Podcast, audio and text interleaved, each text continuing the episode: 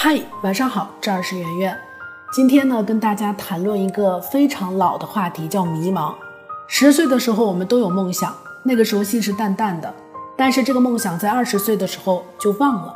二十岁的时候，大部分人都野心勃勃，但这个野心在三十岁的时候就淡了。然后后来的人生就迷茫了。大多数人的现状都是这样的。经常在后台看到很多刚毕业的、没毕业的学生给我留言。说圆圆姐，你当时是怎么知道自己想做什么的？我现在完全不知道自己应该干什么。我一开始也不知道，甚至我连兴趣跟爱好都是没有的。我只知道这个答案不可能坐在原地想出来，所以我在那些年做了很多的事情，成功的、失败的、喜欢的、不喜欢的。最终我找到了一个可以作为终身事业的。我喜欢学习，学习是我的兴趣，带着别人学习可以作为事业。其实很多时候，你不知道自己想做什么，能做什么，是因为你什么都没有做。大多数人对兴趣的印象只停留在打游戏跟吃上。为什么我们的答案这么单调呢？是因为见的太少了。所以接下来你应该行动起来。首先去想自己目前的兴趣是什么，然后衡量一下它是不是可以变成事业。日食记当中的大叔就是这样，养猫、美食是他的兴趣。这些兴趣在很多人看起来特别的不正经，不是什么可以当做工作的事情，但这个大叔就很轻松的把自己的兴趣做成了事业，做到了年入百万甚至千万。他把猫跟美食通过录制视频的方式结合起来，做成日本风的美食萌宠短视频。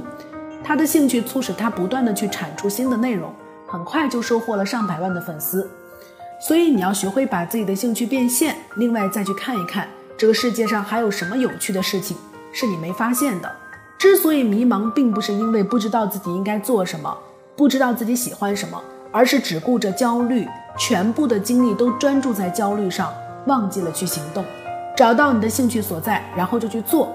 在这个过程当中，你会越来越了解自己，眼界跟思路也会越来越清晰。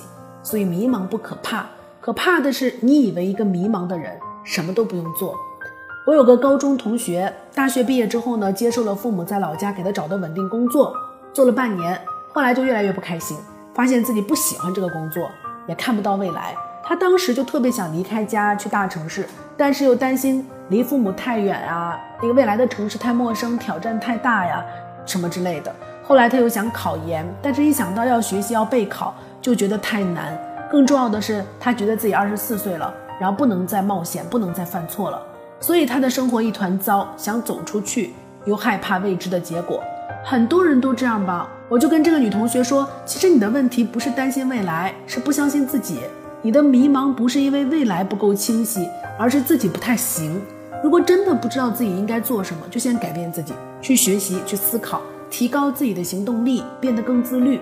后来他真的改了他的懒散状态，报了一个心理学的课程。三个月之后，他在自己的努力之下拿到了。心理咨询师的证书，就开始业余做一点心理咨询、写文章什么的，就变得越来越快乐，越来越有成就感。社会中迷茫的人无处不在，但总有人能够突破重围，把支离破碎的生活重新的活出精彩。而有的人从二十几岁迷茫到三十几岁，从三十几岁颓废到四十几岁，忽然有一天觉悟了，想要改变，发现昨天中午吃的什么都想不起来了。造成这个结果的原因就是总担心未来，不分析现在。其实未来在哪，有的时候并不重要，重要的是当下的自己有没有信心，够不够好。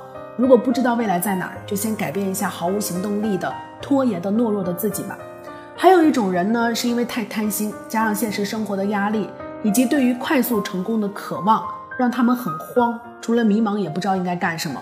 之前在某个 APP 上看到过这样一个提问。大概内容是二十几岁的我一无所成，要怎么做才能迅速致富，实现财务自由？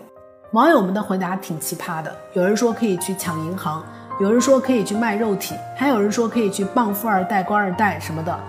在那么多滑稽的回答当中，有一个答案还挺认真的写的，叫做二十几岁还那么年轻，正是拼搏奋斗的好时光，又何必急于求成？脚踏实地的走好每一步才是最稳妥的。有太多的迷茫跟焦虑，是因为寻找捷径，是因为想要快速成功。他们都知道道路在哪儿，只是没有耐心罢了。人生呢，或许只有三万天、九百个月，我希望大家不要半生迷茫，然后半生后悔。百分之九十九的人都以走出迷茫为目的，所以他们会一直迷茫走不出来，而只有百分之一的人，不管迷茫与否，脚步不停。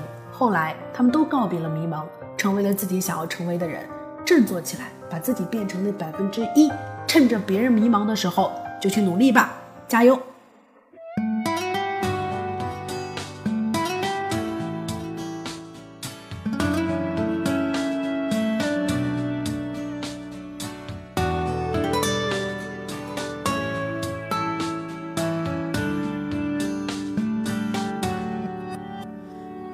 起我有些累了。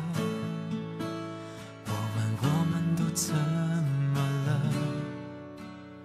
再不想棋逢对手吧，哪怕爱着恨着或算着，突然有了很多心得，但却痛到不能选择。